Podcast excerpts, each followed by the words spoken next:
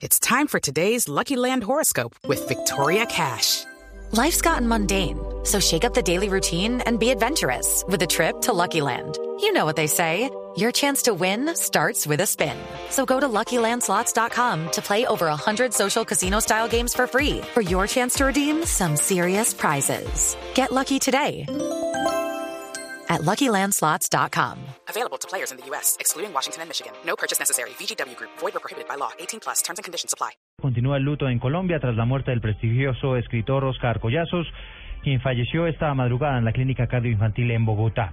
Desde el diario Universal de Cartagena hablan sus compañeros, quienes lo conocieron de cerca y también hablan de su enorme legado para las letras en nuestro país. Vamos a la costa caribe colombiana, desde allí nos informa Diana Comas.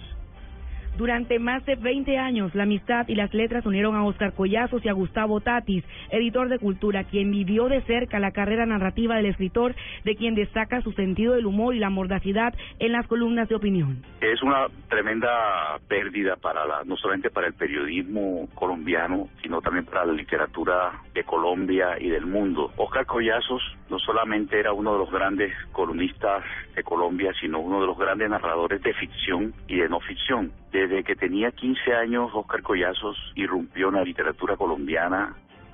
Recordó que Collazos siempre mantuvo una dignidad frente a la muerte a pesar de las especulaciones sobre su partida la semana anterior. Eh, Collazo mantuvo una dignidad frente a la muerte y una fortaleza y una, un, un espíritu aguerrido, valiente. La medicina no le ofrecía alternativas en el sentido de que lo que seguía para él era estar conectado a un respirador artificial. Dentro de sus últimas obras aún no publicadas, Tatis reveló que el escritor venía trabajando en una novela sobre Cartagena. En Barranquilla, Diana Comas, Blue Radio. Diana, gracias. Nueve de la mañana, tres minutos. Cuatro turistas, entre ellos dos menores de edad, resultaron gravemente heridos en San Gil, en Santander, tras ser arrollados por un hombre que al parecer estaba conduciendo en estado de embriaguez. La noticia con Javier Rodríguez. Eduardo, el impresionante accidente se presentó en la calle 12 del municipio de San Gil Santander cuando un conductor de un vehículo de placas PSI 560 atropella a dos niñas de 7 y 9 años que caminaban por el andén y luego arrolla a dos turistas. Al parecer el conductor estaba bajo efectos de licor. Las menores son hijas de un policía quienes se dirigían a una tienda. Las niñas y las dos mujeres fueron llevadas al hospital de esa localidad, como lo explica Jorge Gómez de Bomberos. Paso más abajo dos eh, señoras de cierta edad eh, sufren también unos golpes, laceraciones leves, ninguna complicación alguna. Una de ellas era médica, es médica, pues sufrieron solamente golpes hasta el Hospital Regional de San Gil. Las dos niñas permanecen hospitalizadas por presentar trauma craneoencefálico leve. Una cámara de seguridad del sector captó esos momentos trágicos. El conductor fue detenido por la policía. En Bucaramanga, Javier Rodríguez, Blue Radio. 9 de la mañana y cinco minutos, las autoridades hallaron a una bebé de dos meses abandonada en una calle del centro de Armenia. Los detalles con Juan Pablo Díaz. Hacia las seis de esta mañana, un vigilante de un sector deprimido del centro de Armenia reportó el hallazgo de una bebé de al parecer dos meses de nacida, abandonada en el piso del lugar. Así lo reportó Héctor Marín, secretario de Gobierno de Armenia. El mismo senador le informa a la policía que una mujer aproximadamente de 25 años, en estado de embriaguez y bajo los efectos de sustancias psicoactivas, la deja abandonar el lugar y huye. Eh, nuestra patrulla de policía la lleva hasta la clínica de la Sagrada Familia, allá llega la policía de infancia y adolescencia. Las autoridades investigan quién es la madre de la menor para localizarla e iniciarle un proceso de judicialización. La menor, según se informa, se encuentra estable en el centro asistencial donde fue atendida. Desde Armenia, Juan Pablo Díaz, Blue Radio. Nueve cinco minutos, vamos ahora a Yopal, porque desde allí el senador del Centro Democrático, Eber Mustamante, ha lanzado duras críticas contra el fiscal general de la Nación.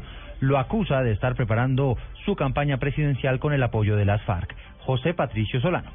El senador del Centro Democrático Eber Bustamante habló en Yopal bajo una temperatura de 37 grados centígrados. Yo creo que se va a ser candidato a la presidencia de la República de las FARC en el año 2018. Claro, él mismo lo dice, él mismo lo está planteando, que no se aplique la Constitución, que no se aplique la ley, que haya impunidad y plantea una constituyente con las FARC. Yo creo que está preparando su campaña presidencial con el respaldo principal de las FARC. Muy grave lo que está haciendo el señor fiscal general de la Nación casi que está sentando las bases de una desinstitucionalización del país. El senador Eber Bustamante escuchó en Yopal la problemática por la falta de agua potable, que está próxima a cumplir cuatro años. En Yopal, José Patricio Solano, Blue Radio. Ahora son las nueve de la mañana, seis eh, minutos. Hablamos de información deportiva, información de última hora. Se ha confirmado que Radamel Falcao García será titular en la nómina del Manchester United, que hoy va a enfrentar al Arsenal, donde estará como titular también otro colombiano. Hablamos del arquero David Ospina. Se viene partidazo a partir de las 10 de la mañana en la Liga Inglesa. Y el motociclista colombiano Johnny Hernández finalizó en el octavo puesto del Gran Premio de Le Mans en Francia. De esta manera consiguió su octavo top 10 de la temporada. Información deportiva hasta ahora con Pablo Ríos.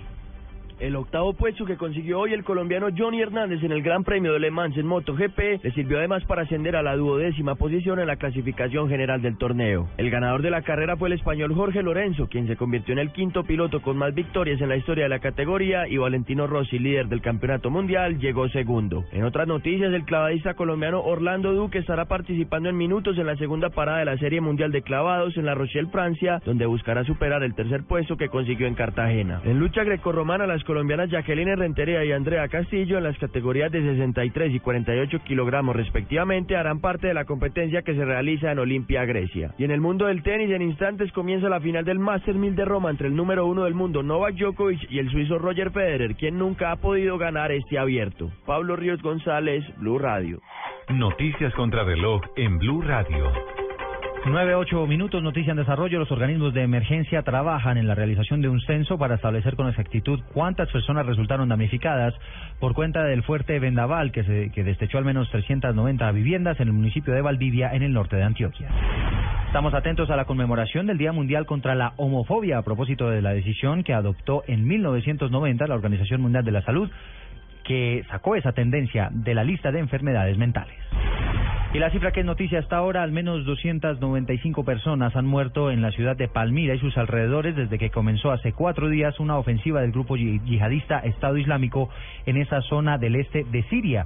Así lo está reportando esta mañana el Observatorio Sirio de los Derechos Humanos.